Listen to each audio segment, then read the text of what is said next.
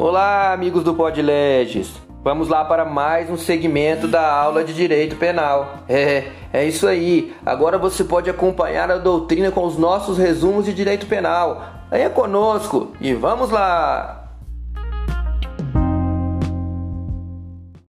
Então, pessoal, para que nós possamos aí fazer uma interpretação tanto das, dos informativos do STF, bem como das questões uh, subjetivas que nós formos fazendo no decorrer das provas e até mesmo para as objetivas, precisamos aprender alguns conceitos de direito penal, né?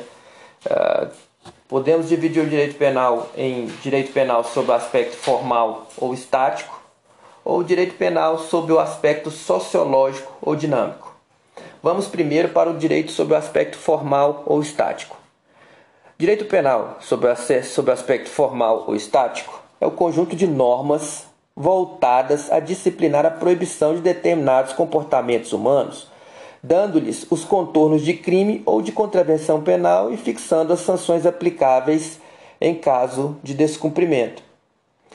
O direito penal, sob o aspecto sociológico ou dinâmico, atua como um controle social, visando assegurar a necessária disciplina para a harmonia e convivência dos membros da sociedade.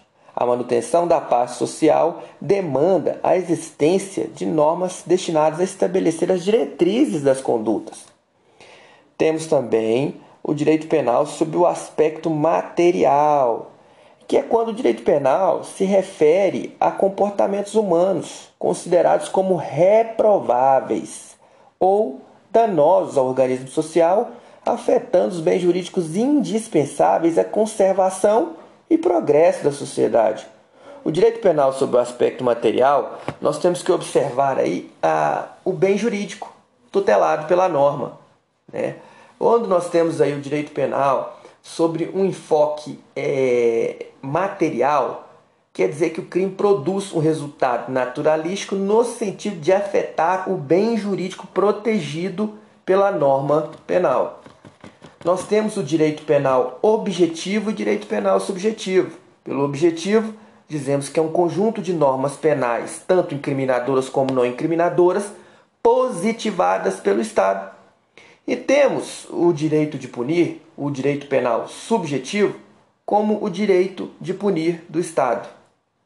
O poder estatal cria normas penais incriminadoras e executa as decisões condenatórias delas decorrentes. Temos também um conceito aí que está sendo muito debatido na doutrina, como o direito penal de emergência e o direito penal simbólico. O direito penal de emergência é uma hipertrofia do direito penal, com a criação de novos tipos penais, com vistas ao combate à alta criminalidade, mas com flexibilização de garantias penais e processuais. Ou seja, eu crio um certo, uma certa norma no exato momento em que a sociedade está passando por um determinado problema para tentar resolver de emergência aquele conflito. Exemplo disso, nós temos a lei dos crimes hediondos, que teve um aumento na penalização, né? teve um, um aumento aí do rigor no combate a determinados tipos de crimes para dar uma resposta emergencial à população. Temos o direito penal simbólico, utilizado do direito penal para produção de uma falsa sensação de paz social e geração de sentimento de segurança e tranquilidade. Nesse sentido, a criação da lei penal incriminadora não modifica a realidade social, fazendo com que o direito penal exerça apenas uma função simbólica. Né? Às vezes a norma não dá conta da sua, de, de, de cumprir aquela função para a qual foi determinada, mas não é necessário, é necessário apenas que dê aquela sensação de paz e segurança na sociedade. Esse é o direito penal simbólico. Temos mais conceitos, como o direito penal promocional, que é aquele utilizado com viés político, exercendo uma função promocional. Assim, o Estado utiliza de normas penais incriminadoras, já que é um excelente instrumento de desenvolvimento e transformação social para a consecução de suas finalidades públicas, né? O Estado usa a norma penal para se promover, para dizer que está fazendo alguma coisa. Temos também, em contrapartida, aí, o direito penal do inimigo, que é nada mais nada menos que dar um tratamento diferenciado daquelas pessoas que são incapazes de viver em sociedade, os inimigos da sociedade. O Estado ele se comporta de duas formas diferentes ao aplicar o, o, o seu direito de punir, o seu poder de punir. O direito penal do inimigo é aplicado ao delinquente inimigo, sujeitos contumazes e nocivos que ameaçam a convivência em sociedade e violam o contrato social.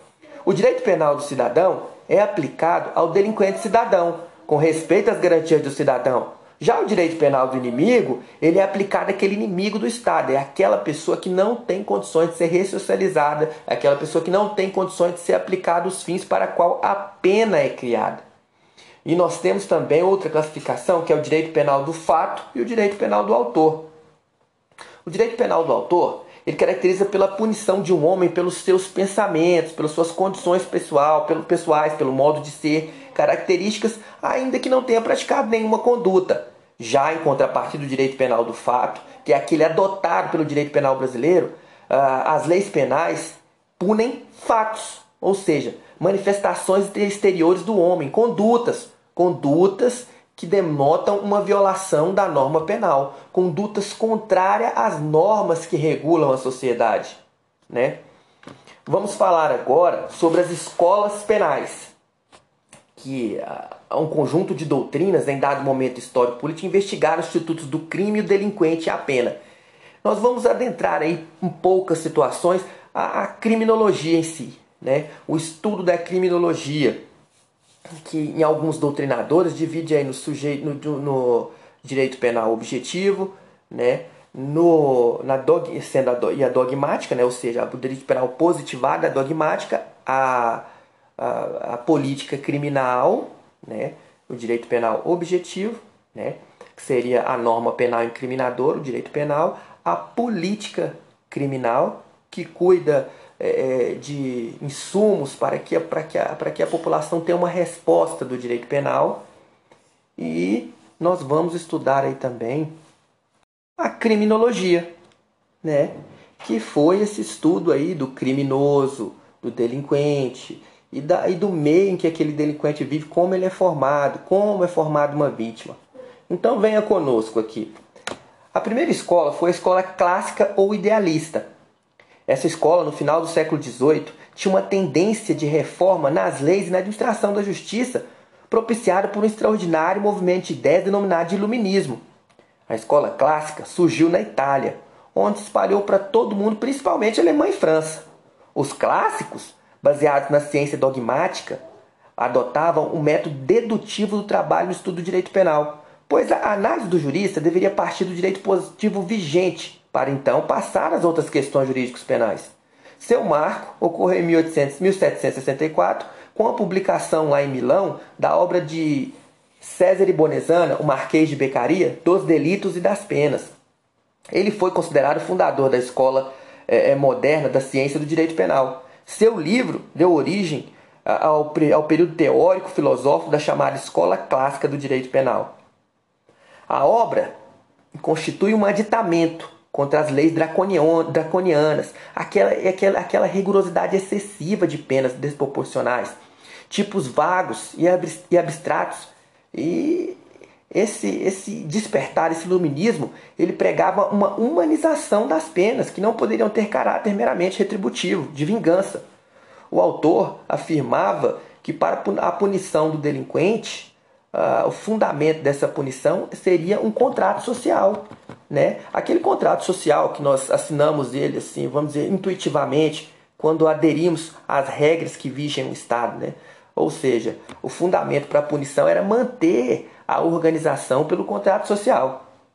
A imagem do homem como ser racional, igual e livre, a teoria do pacto social como fundamento da sociedade civil do poder, assim como a concepção utilitária do castigo, né? Concepção utilitária no sentido de punir alguns para que a maioria tenha um, um, viva bem, tenha uma felicidade, que atinja os seus objetivos, ou seja, a punição de um para que a, a maioria se dê bem, para que a maioria se torne pessoas possam viver bem em sociedade. Não desprovido de apoio ético, é claro, né? É, não adianta se aplicar um utilitarismo, e ele também não acreditava nisso, um utilitarismo voltado no sentido de, que, de, de, de burlar a ética para que nós possamos punir os condenados. Foi um, um momento de despertar do Estado.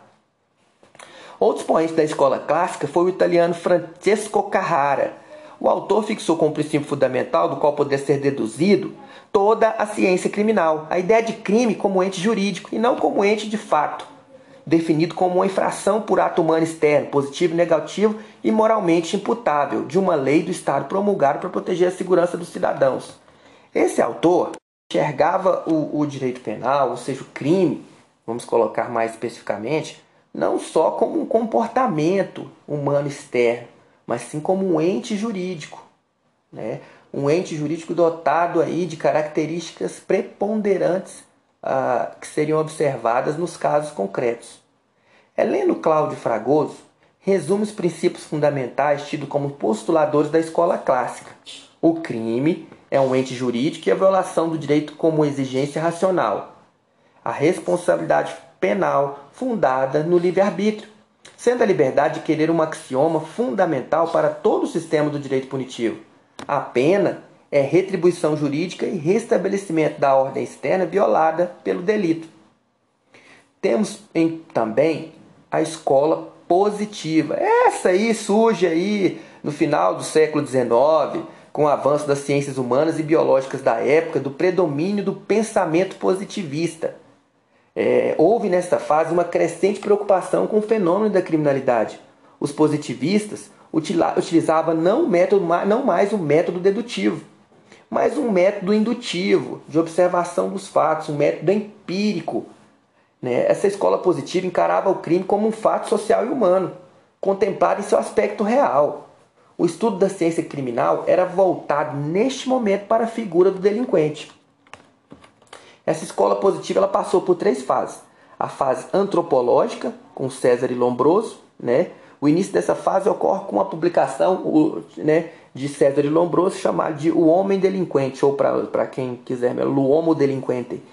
Uh, Lombroso introduziu a aplicação de método experimental, né, um método científico, igual estou falando, método indutivo empírico, uh, no estudo da criminalidade, desenvolvendo a teoria do criminoso nato, atavismo, cujas características morfológicas construiriam um tipo antropológico específico. Apesar do fracasso da sua teoria, Lombroso teve o mérito de fundar a antropologia criminal, que visa encontrar por meio do estudo antropológico do crime uma explicação causal de seu comportamento. Aqui, neste momento, é aquele momento que, que o criminoso era, era, era reconhecido pelo seu crânio, né?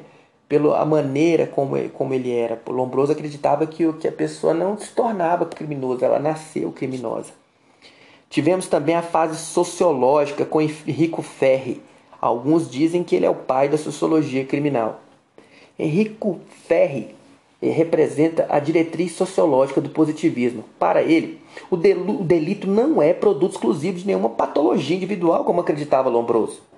É, senão como qualquer outro acontecimento natural ou social, resultado aí da contribuição de diversos fatores, sejam eles individuais, físicos e sociais, Entende ele que a criminalidade é um fenômeno social como os outros, que rege por sua própria dinâmica, de que o cientista poderia antecipar o número exato de delitos e a classe deles em uma determinada sociedade, em um momento concreto, se contasse com todos os fatores individuais, físicos, sociais desses uh, citados e fosse capaz de quantificar a incidência de cada um deles. Porque, sob tais premissas, não se comete nenhum delito a mais nem a menos.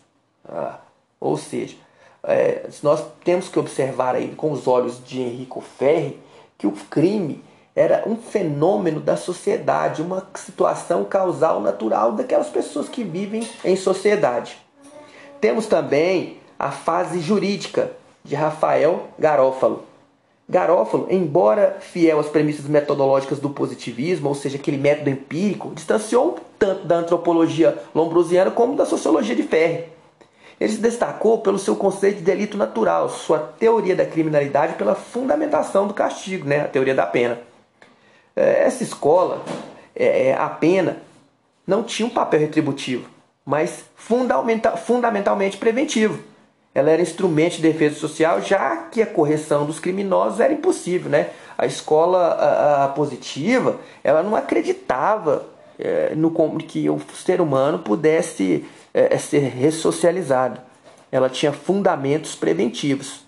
Ah, Lombroso, com seu atavismo, é, Ferre, com a sociologia, acreditando ser o crime um fenômeno social, e Garófalo, com o seu conceito natural de delito, dizendo que o crime em si, o delito em si, o crime, assim como a sua, ele tinha sua importância ali na, naquela escola com a fundamentação da pena, do castigo. Né? Ele, ela não tinha um papel retributivo, ela era é, a função de deter a criminalidade era notadamente preventiva. Conter o crime era um instrumento de defesa social. Por fim, temos a terceira escola, ou escola eclética. É, movimentos ecléticos, ou seja, misturados, é, buscaram conciliar os, os postulados das duas escolas penais anteriores, tanto a escola clássica como a história positivista.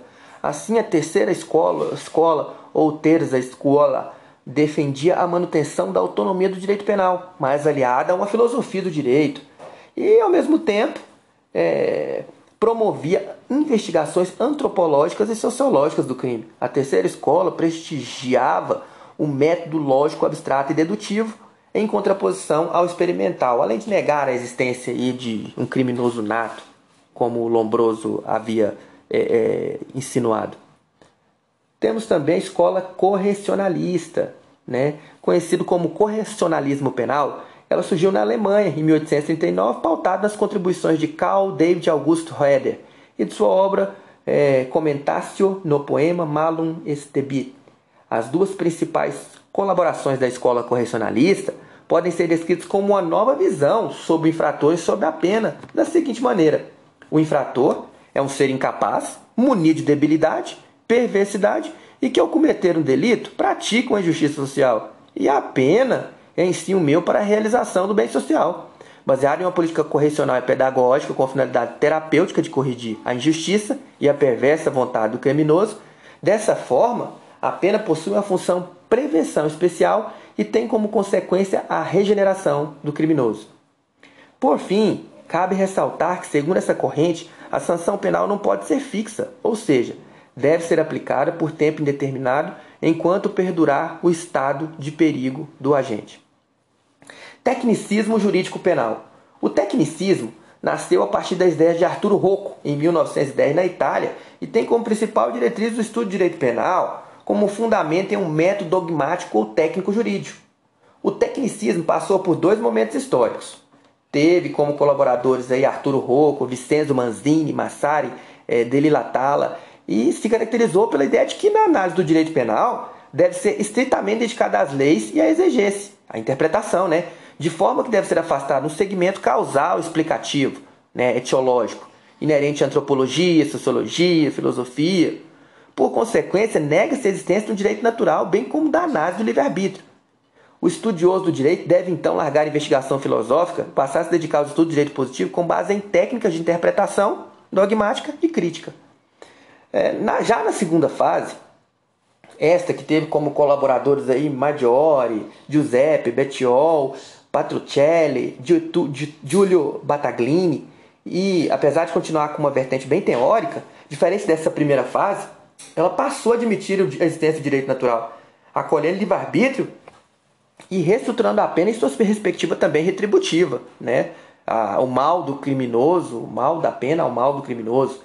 Né? Temos também a defesa social, é que foi aquela marcada por duas distintas fases. Uma defesa social do século XX, capitaneada pelo Filippo Gramática, e Van Hamel e Adolf Prinz.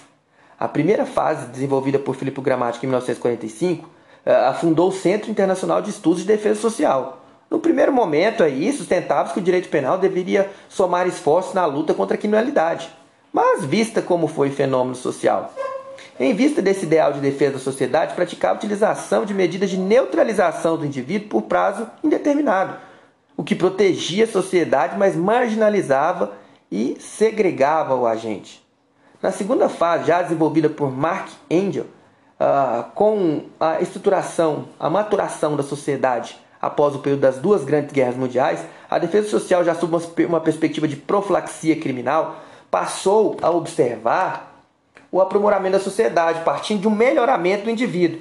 Isso porque entende-se que a delinquência era um produto de uma disfuncionalidade da organização social. É, então, o dever de punir do Estado passou a ser estudado como dever de agir de forma preventiva e pautado no respeito pela dignidade da pessoa humana, né? prevenção de crimes, uh, tratamento de menor, de menor delinquente e reforma penitenciária. Nesse prisma, pregava-se a utilização de medidas educativas, curativas e dosadas em conformidade com as características pessoais do infrator. Pessoal, não vamos adentrar muito a outros modelos de direito penal, mas nós tivemos aí o direito penal o abolicionismo e o direito penal mínimo e o direito penal máximo. O que, que seria isso? O abolicionismo seria também chamado de política criminal verde, seria uma, a, uma abolição do direito penal. As pessoas acreditavam no seguinte: se você. as pessoas de bem, elas não precisam do direito penal. De forma que todas as pessoas teriam que ser boas, então elas necessitam do direito penal, porque a pessoa não deixa de cometer crime porque, por conta das punições. Então, essa corrente era ligada de uma intervenção mínima uh, o direito penal devia ser utilizado apenas tratando de ataques mais graves a bens jurídicos rele relevantes. Né? Essa é a mesma linha do minimalismo. O direito penal deve ser aplicado ao mínimo possível. Né? E também temos o direito penal máximo, que seria o direito penal aplicado para todas as situações. Seria uma forma de implementar ao máximo a aplicação da norma penal. Vamos falar também sobre o garantismo. O que é o garantismo? O garantismo de Luiz de Ferraioli. Uh, o garantismo é um modelo normativo de direito penal e processual penal caracterizado pela estrita legalidade, voltado a minimizar, lembrando que o princípio da legalidade é um princípio que freia o Estado, é um princípio limitador do poder estatal, voltado a minimizar a violência e maximizar a liberdade. O garantismo prega uma intervenção mínima do direito penal. Temos aí os 10 axiomas do direito penal. Não há pena se não há crime, não há crime se não há lei, não há lei se não há necessidade, não há necessidade sem ofensa a bem jurídico, não há ofensa a bem jurídico sem conduta, não há conduta sem culpabilidade, não há culpabilidade sem o devido processo legal, não há processo sem acusação, não há acusação sem provas, não há provas sem defesa. Velocidades do direito penal. Segundo Silva Sanches, são três as velocidades do direito penal. No direito penal de primeira velocidade, também chamado de modelo de direito penal clássico, que se utiliza preferencialmente uma pena privativa de liberdade, mas desde que regrada pelos direitos e garantias fundamentais. Ele se restringe ao núcleo central, a respeito das garantias básicas, o que gera um procedimento mais lento.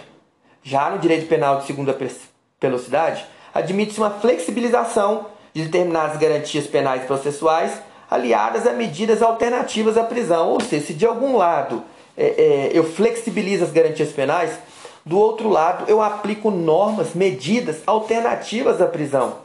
Há uma expansão do direito penal para uma zona lateral do direito penal nuclear. Temos um direito penal periférico, tratando-se de procedimento mais célere e flexível. A Lei 9.099 é um reflexo do direito penal de segunda velocidade, porque ela instituiu os institutos despenalizadores e procedimentos mais simplificados destinados a crimes de menor potencial ofensivo. Já no direito penal de terceira velocidade, é, consiste numa mistura de características das duas situações, do de primeira e de segunda velocidade, utilizando a pena privativa de liberdade, mas permitindo a flexibilização de direitos e garantias é, compatível com o denominado direito penal do inimigo. Há quem fale ainda aí no direito penal de quarta velocidade, ou neopositivismo, né, onde há restrição e supressão de instâncias penais e processuais penais de réus que foram chefes de estados e, nessa condição, foram responsáveis pela violação grave a tratados internacionais de direitos humanos. Os graves crimes cometidos contra a humanidade por líderes do governo estão enquadrados na quarta velocidade do direito penal. O neopositivismo, punitivismo, possui, eh, em relação com o direito penal internacional, nesse sentido, a criação do Tribunal Penal Internacional relaciona-se com uma presente velocidade do direito penal. Que falar também sobre o direito penal do inimigo, que está situado aí na terceira velocidade, né? modelo concebido aí por Gunther Jacob, é, que sustentava que determinados indivíduos, como terroristas, membros de organização criminosa, que se afastassem de modo permanente do direito e não oferecessem garantias cognitivas de que vão continuar fiéis à norma, perdem o status de cidadão e não podem usufruir dos mesmos benefícios e garantias processuais adequadas às demais pessoas. É, existem determinadas pessoas que elas não têm concepção do que é certo, elas são totalmente inimigas do Estado. E para elas, alguns doutrinadores entendem que a lei tem que ser aplicada com mais rigor. A Masson já dizia lá no, no seu livro Direito Penal Esquematizado que a convivência de dois direitos tem o mesmo ordenamento jurídico. Em primeiro lugar, o direito penal do cidadão, amplo e dotado de garantias constitucionais processuais penais típicas de um Estado democrático de direito. E em segundo, o direito penal do inimigo, no qual o sujeito deve ser enfrentado como uma fonte de perigo. Pensem bem num terrorista. Seria justo tratar um terrorista em que vai matar milhões de pessoas com as mesmas garantias fundamentais de qualquer outro crime? É isso é o que prega o direito penal do inimigo.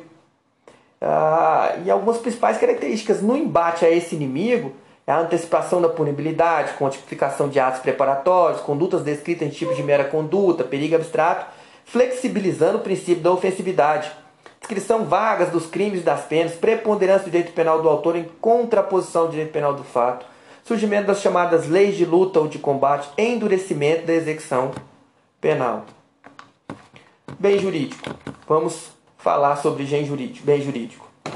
Para Roxin, né, Klaus Roxin, os bens jurídicos podem ser definidos como circunstâncias reais dadas ou finalidades necessárias para uma vida segura e livre, que garanta a todos os direitos humanos civis de cada sociedade para o funcionalismo de um sistema estatal que se baseie nesses objetivos.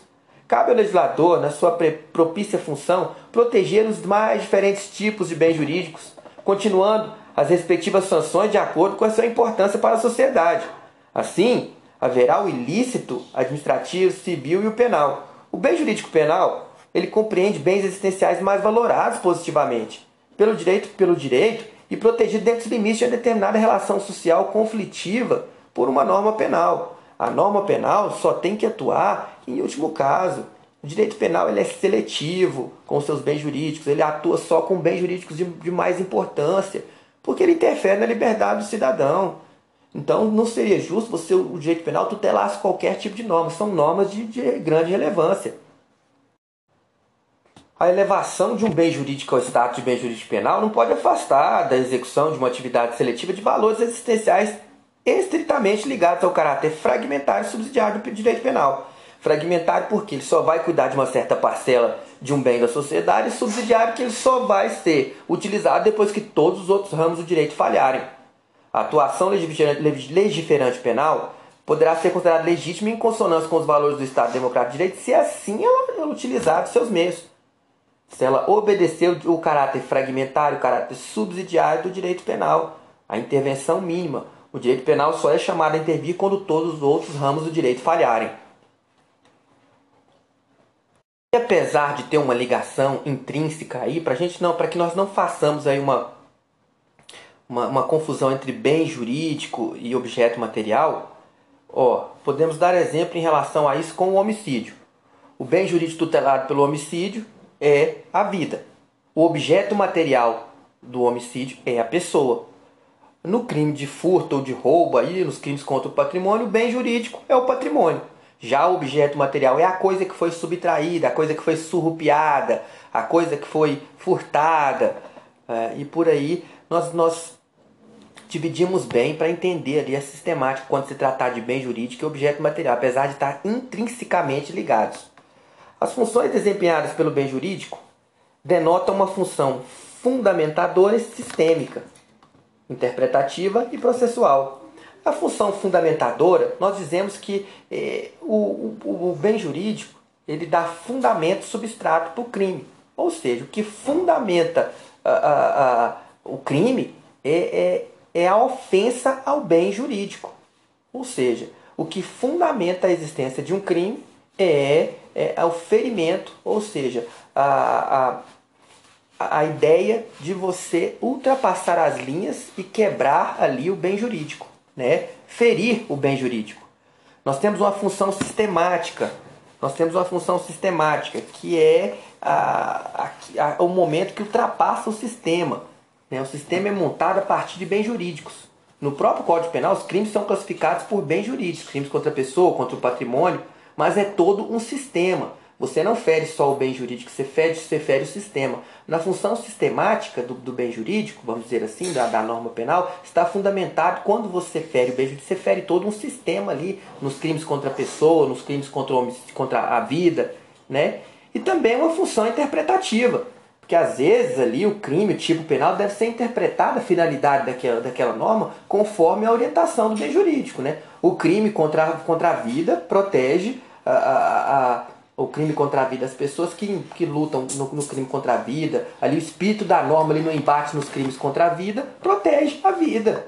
Né? A, a atuação estatal é no sentido de proteger aquele bem jurídico que vai ser ferido, que vai ser atacado caso alguém venha cometer crime.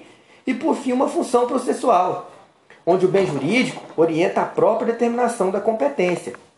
Ah, se o crime é, é, é, é em princípio como contra determinados bens tutelados pelo Estado de uma maneira que não venha a ferir bens da União, por exemplo, seria da Justiça Estadual. estadual. Se o crime viesse a ferir, ou na, na forma dos artigos, dos artigos que refletem sobre a competência dentro do texto constitucional, aí já seria ali, uh, ferir bens da União, seria da competência da Justiça Federal. Então o bem jurídico também, a depender do bem jurídico que será ferido, ele tem uma função processual. Ela divide competência. Se aferir um bem da União, será competência uh, da Justiça Federal.